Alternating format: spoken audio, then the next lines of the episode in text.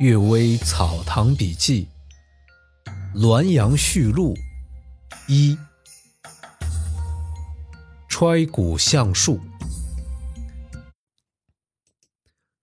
嘉庆三年五月，我随从护驾去滦阳，将出发前，赵禄全前辈说，有一位盲人好生，寓居在彭云梅参知政事的家里，以揣骨相术。交游于士大夫之间，推算呢，大多出奇的灵验。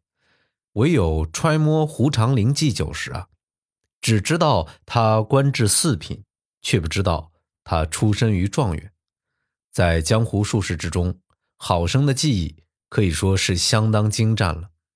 好生自称是河间人，我询问同乡里人，却无人知道他。大概啊。是他长期出游在外的缘故吧。好生又自称他的师傅是一位僧人，技艺呢更加高超，只要与别人交谈一两句话，就能知道呢那个人的官路。他长期住在深山当中啊，决意不出山。这种事情太过于玄乎了，我不敢相信。按给人看相的记忆，见于《左传》，有关著作。《汉书·艺文志》也有注录，唯有太素脉、揣骨两家，上古时期未听说有过。太素脉到北宋才出现，他的授受渊源都支离附会，依托的痕迹非常明显。对此啊，我在《四库全书总目》中已经详加论述。揣骨相术呢，也不知道起源于何时。考据《太平广记》卷一百三十六引《三国典略》称，北齐神武帝高欢与刘贵、贾至等人涉猎，遇到一位盲人老太太。那位盲人老太摸遍每个人，说他们将来都会富贵。等等到摸过高欢之后，说他们的富贵都由高欢而来。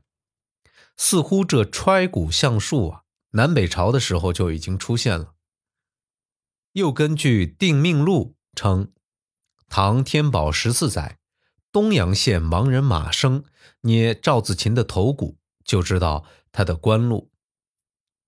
刘公家话录称啊，唐贞元末年，有一位相骨山人双目失明，有人来求他相命，他用手去摸一遍，必定能知道那人的贵贱。据谈录称，唐开成年间，有一位叫龙富本的人，没有眼睛，擅长听辨声音和揣摩骨相。可见啊，这揣骨相术到唐代已经开始盛行了，流传久远，必定有所授受，因而一知半解，往往能够言重。比起太素脉来，也稍微有所依据罢了。第二个故事，二郎神庙。程某英勇公阿公说：“呀，北京灯市口东面有二郎神庙。那座庙呢，坐东朝西，但早晨太阳刚出来，就有金光射入室中，好像是阳光回照。它的灵屋则不同，不知是什么缘故。有人说呀，这座庙址与中和殿东西对称，中和殿上有火珠。”是这个火珠啊，将阳光反射到庙里，也许是这样吧。什么是火珠呢？在宫殿的金顶，古代呢称之为火珠。唐代崔曙有一首《明堂火珠诗》啊，指的就是这个。第三个故事，有身无头人。阿公偶尔问我刑天五肝气的事。我援引《山海经》上的记载来回答。阿公说：“你，你不要以为啊，古代记载荒唐。然而啊，确实有这种事情。以前科尔沁、台吉、达尔马达都曾经在漠北深山狩猎，遇上一只中箭而逃的鹿，就张弓射死他。正当他去取鹿时，忽然一匹马飞快地跑到他跟前，这马鞍之上坐着的人有身无头，两只眼睛长在乳房上，嘴巴呢长在肚脐上，欧鸦嘈杂的声音从肚脐当中发出。尽管辨别不出他讲的是什么，但从他手势的笔画当中可以看出，似乎在说这鹿啊是他射中的，不应该把它夺走。台吉的随从都惊慌失措。台吉向来以有胆量著称，也用手势比划告诉那人，他那一箭没有射死鹿，这一箭才将鹿射死，应当将鹿抛开平分。那人领会了台吉的意思，也好像表示同意，拿了半只鹿离去。不知道那人是哪个部族的，居住在哪儿？根据他的形状，莫非是刑天的一类吗？天地之大，无奇不有，只是学者拘泥于见闻而已。按《史记》称，《山海经》与本纪上记载的所有怪物，我不敢相信。这说明啊。那些书本来就生产在汉代之前。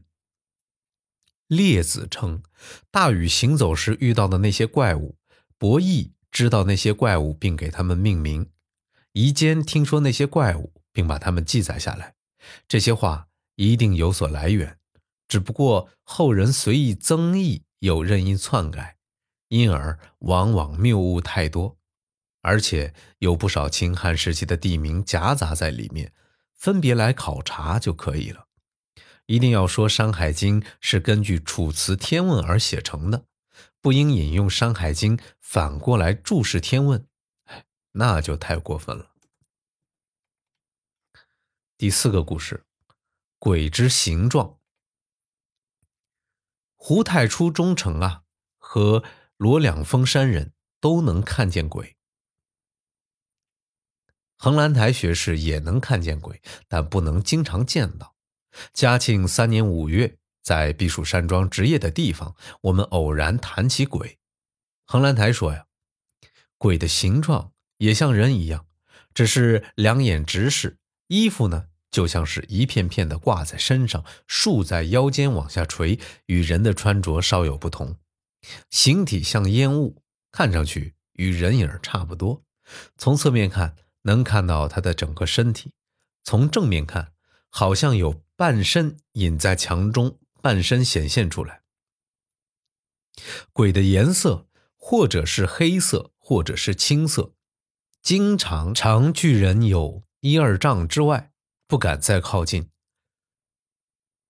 偶尔突然遇见人呢，来不及避开，就会或者蜷缩身体隐藏在墙角里。或者躲到废井当中，等人走过之后，才慢慢的走出来。大约在灯光昏暗、月亮无光、乌云密布的夜晚，往往会遇见鬼，但也不必为此惊讶。楼兰台所说的，与胡太初、罗两峰二人所说的大致相同，只是鬼的形状较为详备，可见阴间和人间的景况不过如此而已。鬼的颜色。或者是黑色，或者是青色，那是因为鬼本来就是活人的延续，时间越长远，气息散发的越多，最后就消失了。所以《左传》说新鬼大，旧鬼小，这大概是气息有厚薄，颜色有浓淡吧。感谢各位收听今天的《阅微草堂笔记》，祝各位早安、午安和晚安。